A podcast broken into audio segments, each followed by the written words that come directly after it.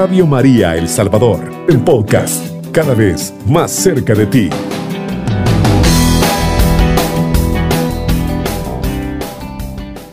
Ya vamos llegando al final de este gran documento del Papa Francisco de la Christus Vivit, que es esa exhortación apostólica post-sinodal dedicado a los jóvenes. Y hemos venido programa a programa haciendo esa reflexión, leyendo algunos numerales que son importantes, tal vez a veces en momentos aplicándolo a la vida también, pero qué bonito porque hemos hecho ese camino. Y creo que al preparar este último tema, yo decía, pudo haber sido el primero con el cual el Papa pudo haber iniciado su documento, pero creo yo que luego de estar revisando el documento, creo que queda bien oportuno que sea el tema número 9. ¿Por qué?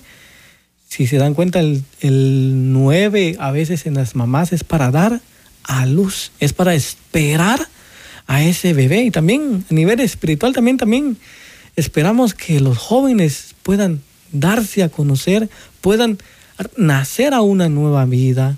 Cuando el Señor nos llama y toca nuestra vida, nos prepara y va preparando el camino para que nazcamos nuevamente. Y hay alguien que llega de noche, lo visita y le dice, ¿cómo es posible? Y le dice Jesús, renacer desde el Espíritu. Entonces, creo que también así miraba yo este documento del Papa Francisco, que llegara a este capítulo 9 que nos abra del discernimiento, es hacer un recorrido de cada uno de los temas. Iniciamos con la palabra de Dios, sobre los jóvenes, qué nos dice la palabra de Dios acerca de este Dios bueno, amoroso y misericordioso que se acerca a nosotros.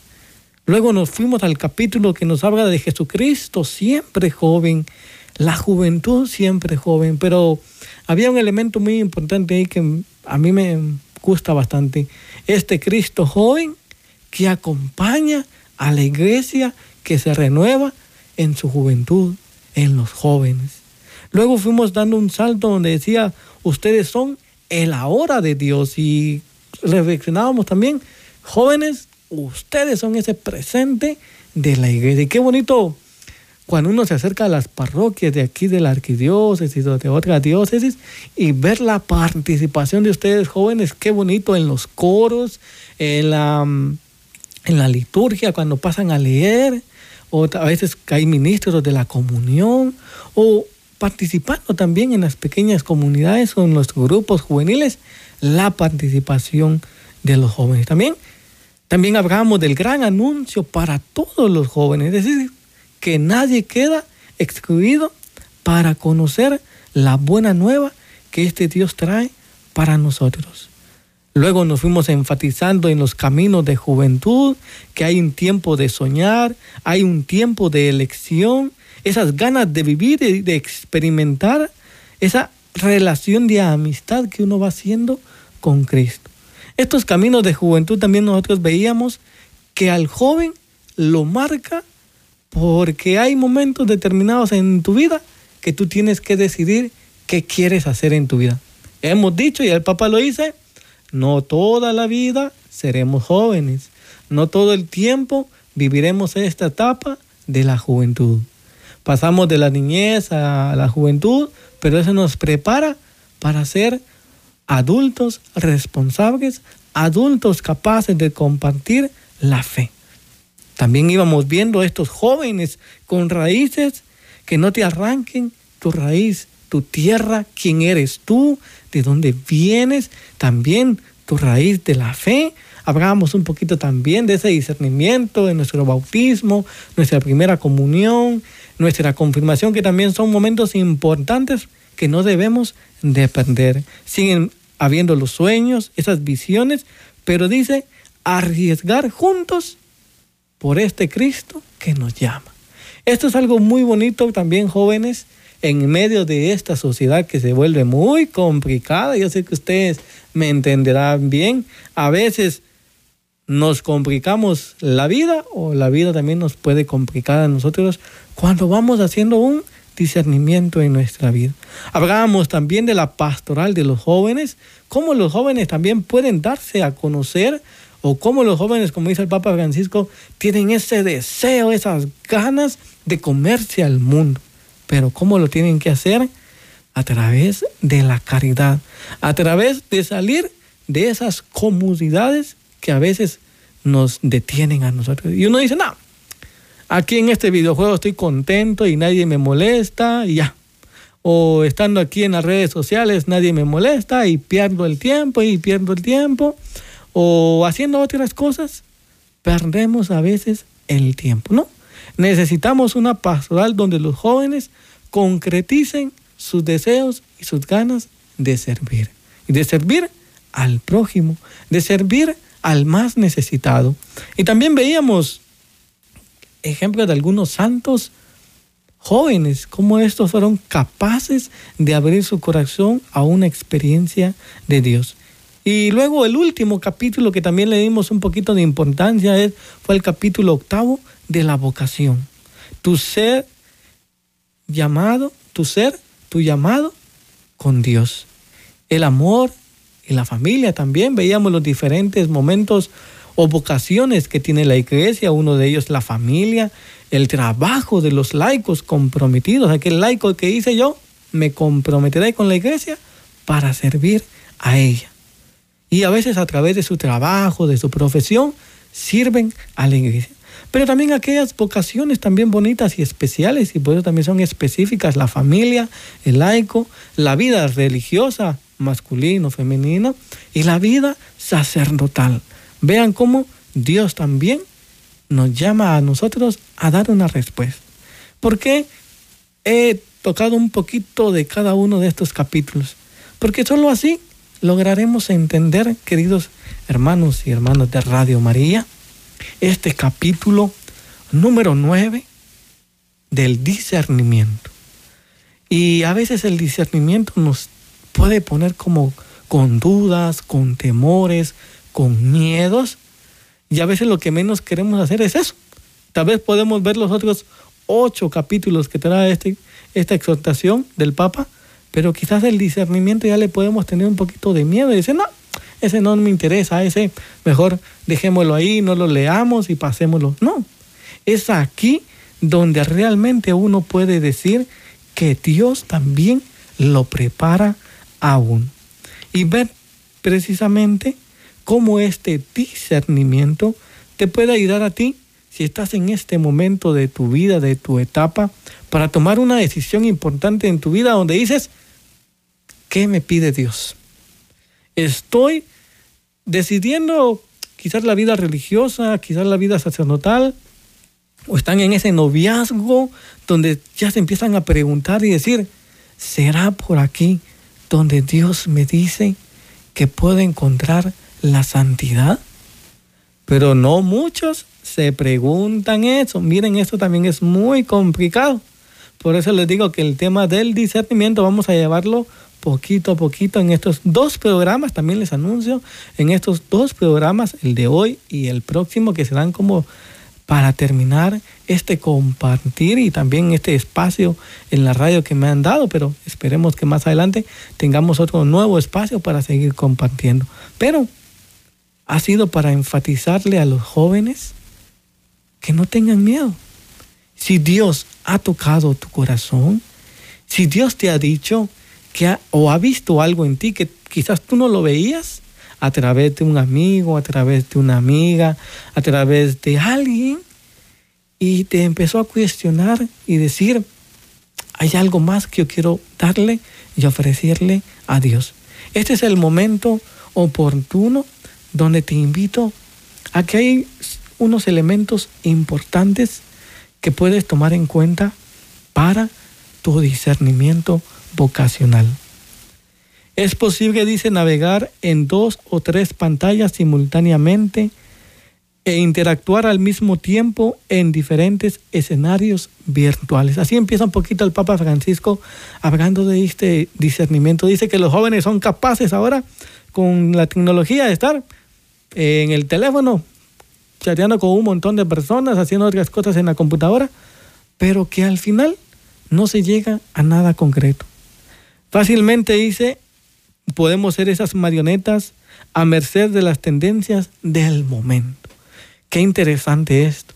Ustedes, imagino que han visto esas marionetas que a veces se usan y uno ve cómo las mueven y, y se mira bonito, pero la persona que está manejando esa marioneta es la que decide qué es lo que quiere hacer, qué movimiento va a hacer de esa marioneta. A veces también a nosotros nos puede pasar lo mismo. Podemos ser esas marionetas que la misma sociedad nos dice, tú vas a hacer esto, tú vas a hacer lo otro, o tú solo te vas a enfocar en esto, vas a dejar de lado el amor al prójimo, vas a dejar de lado el llamado vocacional que Dios tiene en tu vida, o incluso estás a poco de iniciar un proceso y tienes esos miedos y esas dudas, hay que salir de esa marioneta. Eso es algo muy importante. ¿Por qué? Porque el protagonista de este discernimiento eres tú, soy yo. En mi momento a mí me tocó hacer, y no solo en mi momento para decir yo quiero ir a la vida religiosa, sino que cada momento de estas etapas primeras de formación que yo tuve, tenía que ir acompañado de ese discernimiento. No es que uno dice, ya, me lo puedo todo o ya lo sé todo, ¿no? Constantemente uno está diciéndole, o como decía San Francisco de Asís, apréndanse esta oración, Señor, ¿qué quieres que haga? Señor, ¿qué quieres que haga? Miren que Francisco de Asís también se sentía como muy confundido, como muchos jóvenes se pueden sentir últimamente confundidos. Pido, digan, Señor, ¿qué quieres que haga? Si tú ya abriste ese corazón de ese acompañamiento para discernir tu vocación, ahora es el momento de estar en una quietud, estar en una tranquilidad y decir, Señor, aquí estoy. O como también decía Francisco de Asís, esto es lo que quiero, esto es lo que busco y esto es lo que anhelo y deseo poner en práctica. Ustedes me van a decir, pero eso es imposible, Fray. No es imposible cuando tú te tomas en serio la vocación, cuando tú, te tomas en serio ese llamado que Dios tiene. Dios no juega con nosotros, Dios no te va como a ilusionar o a veces con los novios pasa eso, no nos vamos a ilusionar, no. Dios cuando pone su mirada en nosotros es porque se ha fijado en ti, en tus cualidades, en tus virtudes, en tus vicios, en tus pecados, como decía Francisco de Asís. ¿Qué nos pertenece a nosotros? Solo esos vicios y pecados porque salen de nuestro corazón. Pero todo aquello bello, bonito y bueno que podemos hacer nosotros solo viene de parte de Dios. Pero a veces nosotros creemos, creemos y queremos apropiarnos de algo que no es nuestro. Entonces, vean qué importante es cuando hablamos del discernimiento. Cuando aparece una novedad en la propia vida y entonces hay que discernir si es el vino nuevo que viene de Dios o es una novedad engañosa del espíritu, del mundo o del espíritu o del diablo. Miren qué fuertes son estas palabras del Papa Francisco. ¿eh? O es de Dios o es no es de Dios o es de ese espíritu engañoso. Y es aquí donde queremos ir discerniendo nuestra voluntad conforme a lo que Dios quiere. Vamos a una pausa musical y ya regresamos con su programa Cristo vive y te quiere vivo. Está en sintonía de Radio María El Salvador, una radio cristiana, mariana y misionera. Vean que a veces es importante también ver cómo Cristo Jesús hizo ese discernimiento en su vida también.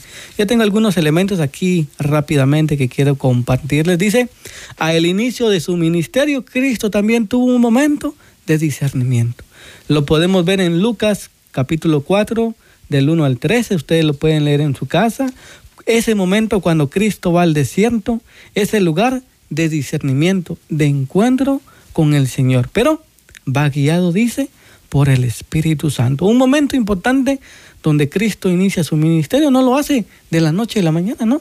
Hay una preparación, también cuando leemos el relato, hay unas tentaciones. A veces pueden haber tentaciones engañosas en nuestra vida. Cuando estamos en ese momento de decirle sí al Señor, aparecen otros elementos. Puede ser que aparezca ahí alguien que, que te vuelve a decir, mira, mejor quédate, aquí te va a ir bien, mira, porque si te vas vas a perder esto. Yo recuerdo que cuando yo decía a mi familia, me voy a ir, o a mis amigos, me empezaban a decir, bueno, ¿y por qué te vas? Si aquí lo tenés todo, desde aquí puedes evangelizar, desde aquí también puedes hacerle el bien. A veces pueden ser un poquito como esas trampas, pero el Espíritu Santo nos puede ayudar a identificar esas trampas que a veces pueden obstaculizar tu vida, tu elección, tu sí al Señor. Otro momento importante es la elección de los doce, ese momento donde Jesús otra vez dice, se fue al monte a orar con Dios. Otra vez no es que de la noche a la mañana le va a decir, tú Simón, tú ven, tú. No, hay un momento de preparación, un momento de soledad, un momento de encuentro con el Padre y ya después baja otra vez lleno del espíritu del monte y allí sí hace la elección de los doce, de aquellos doce que él cree que pueden seguirle hasta el final. Vean otro momento, lo pueden buscar también ustedes en su casa. Es Lucas capítulo 6, versículo 12 al 16. Ese momento donde Cristo se tiene que retirar. A veces nosotros decimos en medio de la bulla y de todo lo que hacemos cotidianamente, ahí vamos a encontrar la respuesta de Dios. No.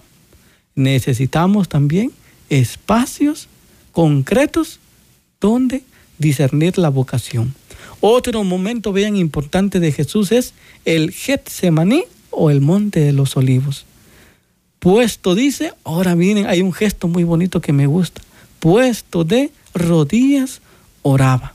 Otra vez dice que se alejó de los discípulos, se retiró y dijo algo muy importante. No se haga mi voluntad, sino tu voluntad. Esto es algo que nos puede costar también un poquito cuando estamos en esos eh, tira y encoge de la vocación. A veces queremos hacer nuestra voluntad y queremos responderle a Dios. No, hay que hacer lo que Dios también nos está pidiendo. Y allí también podemos encontrar una respuesta. Pero esto es Jesús. Ahora después de que está el tema de la resurrección y de que Jesús se le anuncia a los discípulos y los manda a predicar, hay un momento importante. Viene la elección de un nuevo discípulo, el discípulo Matías. Faltaba uno otra vez y necesitaban. ¿Y qué hicieron los discípulos? Fueron a la oración, se reunieron en oración, propusieron candidatos y orando al Señor, luego eligieron al que más convenía para la misión. Aquel que dice que había estado y que había vivido los momentos importantes de Cristo Jesús. A ese eligieron, a Matías. También podemos ser cada uno de nosotros ese que el Señor está eligiendo para su misión porque ha visto que hemos caminado, porque ya le conocemos, ya sabemos quién es Él o en otro texto que me gusta mucho, ya hemos ido, hemos visto dónde vive el Maestro. Ahora nos invita a seguirle. Él ha hecho la elección, pero los miedos nos pueden paralizar. En contexto, quería más o menos mencionarles un poquito esto de cómo Jesús también vive el tema del discernimiento en su vida, en su ministerio, sabiendo que es Dios, pero también necesitaba tomar estos espacios. Los discípulos también, cómo les tocó hacer ese tema del discernimiento.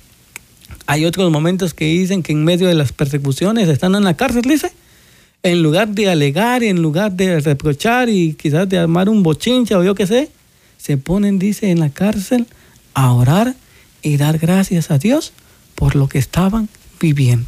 A veces se nos puede olvidar a nosotros que en medio de las tribulaciones que estamos viviendo o en medio de las confusiones de si me voy, no me voy, será que porque tarda esto o porque no me estoy yendo tan rápido como yo quería, será que es la voluntad de Dios o no?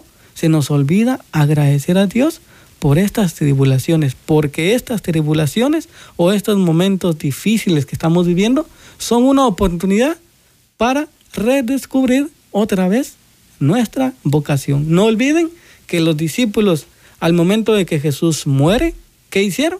Se dispersaron todos. Regresaron, dice, a hacer lo que cotidianamente hacían, a pescar y todo lo que hacían. Nuevamente vino Cristo Jesús en la resurrección y les hizo ese segundo llamado vocacional. Tal vez ya te hizo el llamado vocacional y tú ya dijiste que sí, pero ahora te estás echando para atrás. Viene Jesús y te vuelve a decir, aquí estoy yo porque te he elegido. Ahora, en la Christus Vivit, en el capítulo 9, dice un elemento muy importante. En el 283 lleva un título muy bonito. ¿Cómo discernir? Dice, tu vocación.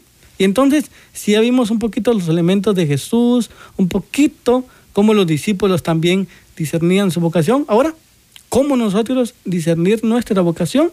El Papa Francisco da algunos elementos precisos y concretos. En el 283, si ustedes lo quieren leer después, más despacio, dice que necesitamos espacios de soledad y silencio personal. Es una tarea que requiere espacio, dice, de soledad y silencio, porque se trata de una decisión muy personal que otros no pueden tomar. Todos podemos decir y compartir y comentar y animar a la persona que está tomando una decisión, si se va a casar, si va a comprometerse como laico, si va a entrar al seminario, a la vida religiosa. La respuesta es personal. Entonces necesitamos estos momentos. Yo le agregué otros dos momentos que también creo que son muy importantes ahora que yo trabajo también en la promoción vocacional. Si hay algún joven interesado en la pastoral vocacional de conocer a los frailes capuchinos, otra comunidad religiosa, pues ya saben dónde estamos, en Santo Tomás.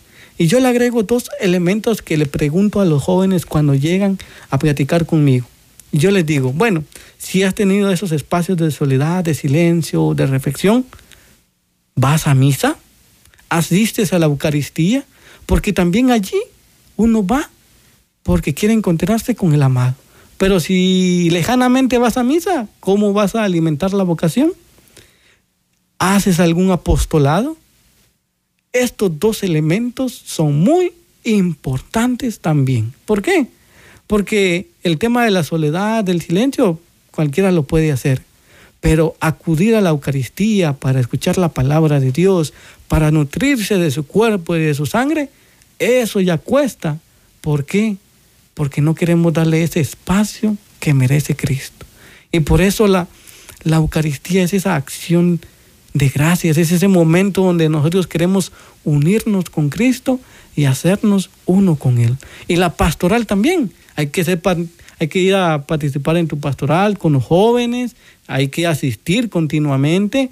Si hacen momentos de apostolado, esos apostolados también te ayudan a decir si realmente hay vocación o puede ser un capricho de uno también. O a veces lo que yo les digo a los jóvenes es, no es que estés, tal vez estás rehuyendo de algo en tu casa, o tal vez quieres alejarte de tus seres queridos y no quererlos ver o estás huyendo de algo.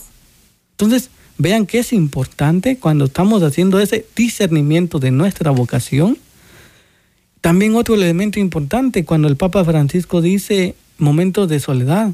No es que te tengas que aislar y que te, no le tengas que hablar a nadie, no, sino que son momentos oportunos para decirle, Señor, aquí estoy.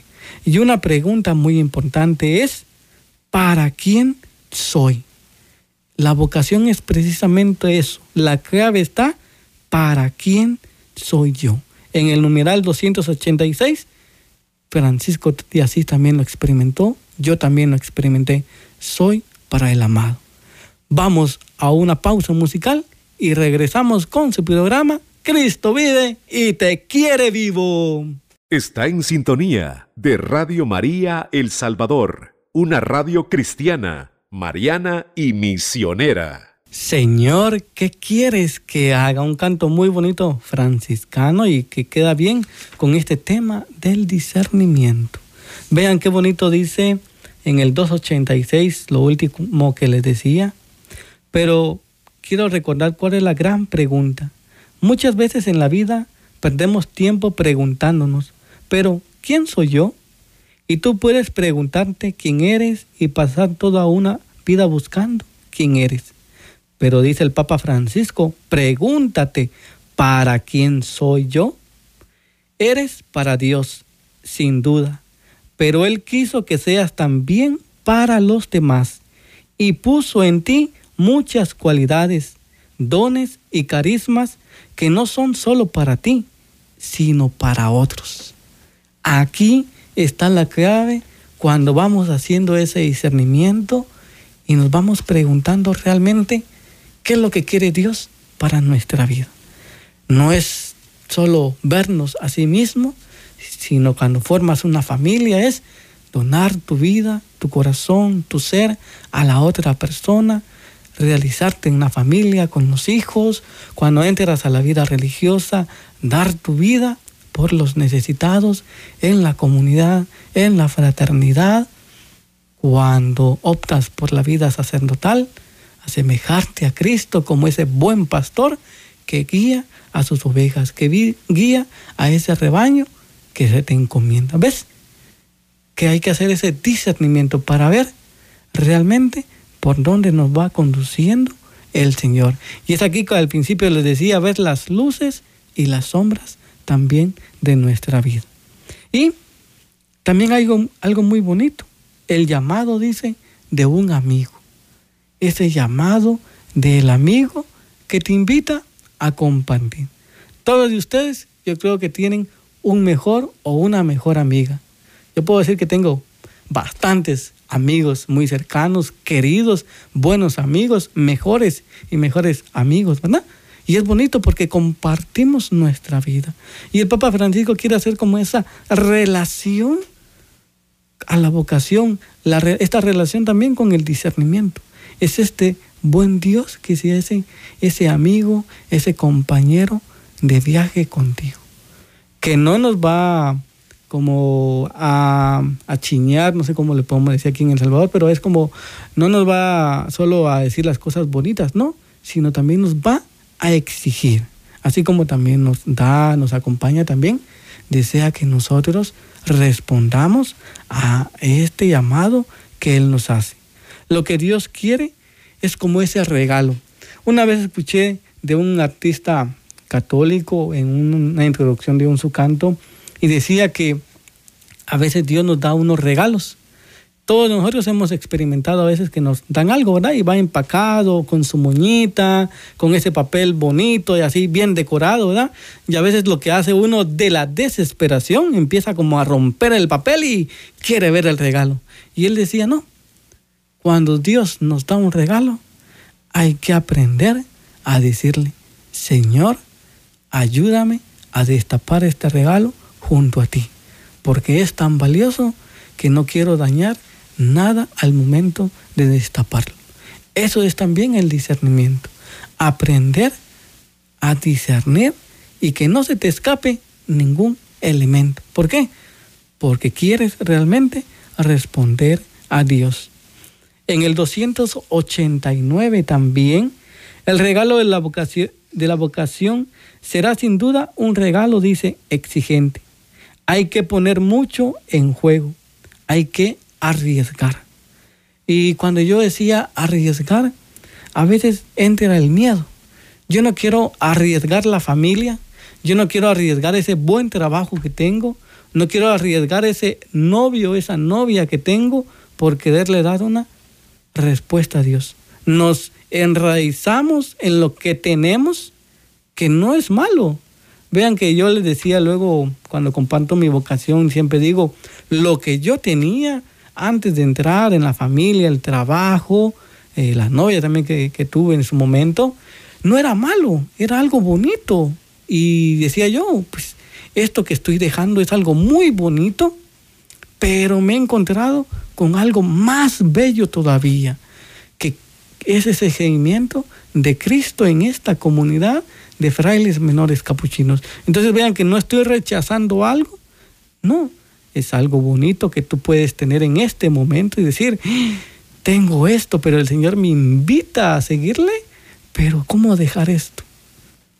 Allí es donde uno tiene que decirle, Señor, dejo esto bonito, esto bello, te lo entrego, por esto hermoso y bello que tú me estás dando. Entonces vean qué, qué importante es también serenarnos nosotros. ¿Por qué? Porque si no, nos estamos como ahogando en un vaso de agua.